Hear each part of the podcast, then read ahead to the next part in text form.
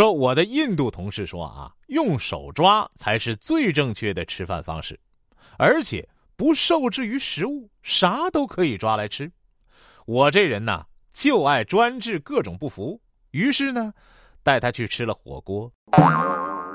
问：对于整容你怎么看？答：人工美可能比不上自然美，但一定强过自然丑。说媳妇儿问我啊。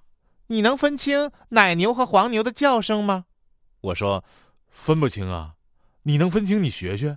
媳妇儿说，奶牛的叫声是哞儿，那黄牛呢？北京去吧，沈阳去吧，广州去吧。说前段时间啊，去杭州旅行，来到岳母刺字的雕像前，有个中年男子说啊，哼，也就岳母能干得出来，亲妈不能干这事儿。边上一圈游客瞬间安静了。说今天因为工作呀，结识了一个女孩，她的小腿特别好看。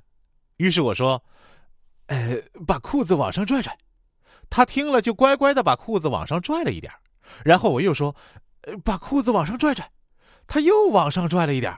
当我第三次提出要求时，她有点生气的说：“我穿的是高跟鞋，又不是靴子，拽那么高干什么？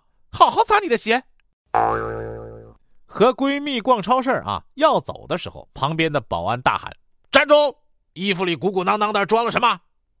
这闺蜜愤怒的掀起外套，大声吼道：“看清楚了，是肉，是肉！”